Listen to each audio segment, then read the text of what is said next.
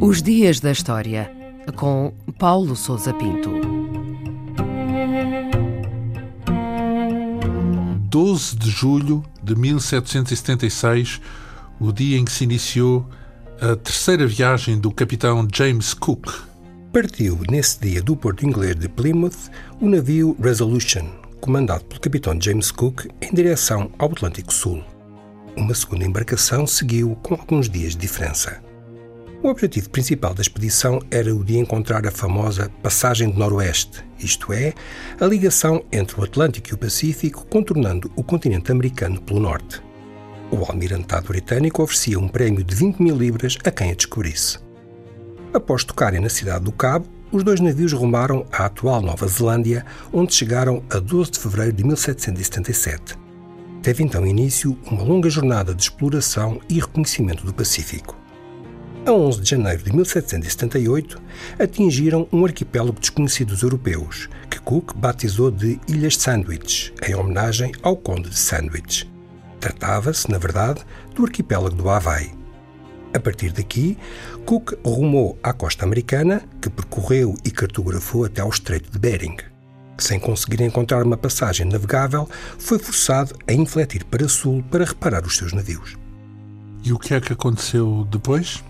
O plano de James Cook e dos seus capitães era o de procurar um porto seguro para passar o inverno e proceder à calafetagem das madeiras do Resolution.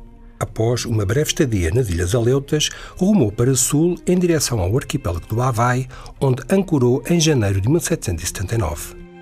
Foi aqui que ocorreram os dramáticos eventos que conduziram à morte do capitão.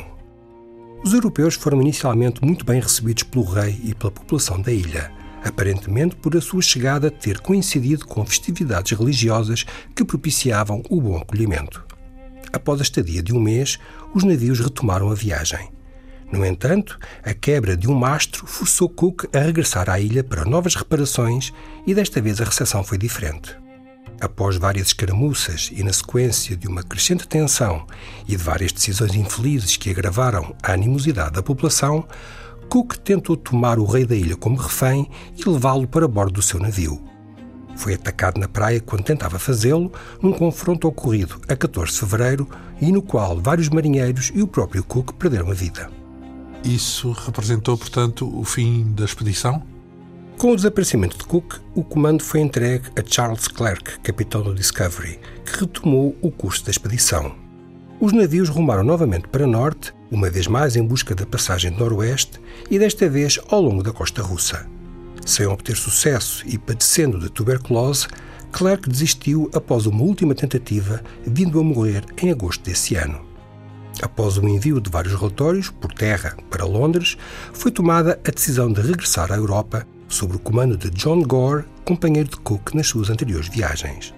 Após percorrerem o Japão, os navios chegaram a Macau em dezembro e prosseguiram a rota em direção ao Estreito de Sunda e, a partir daí, rumo ao Cabo da Boa Esperança. Chegaram à Inglaterra a 4 de outubro de 1780, mais de quatro anos após a sua partida. Apesar de ter fracassado no seu objetivo principal, a viagem ganhou uma fama imediata junto do público britânico devido à publicação das memórias do Capitão Cook, que foi consagrado como um dos mais importantes navegadores de todos os tempos.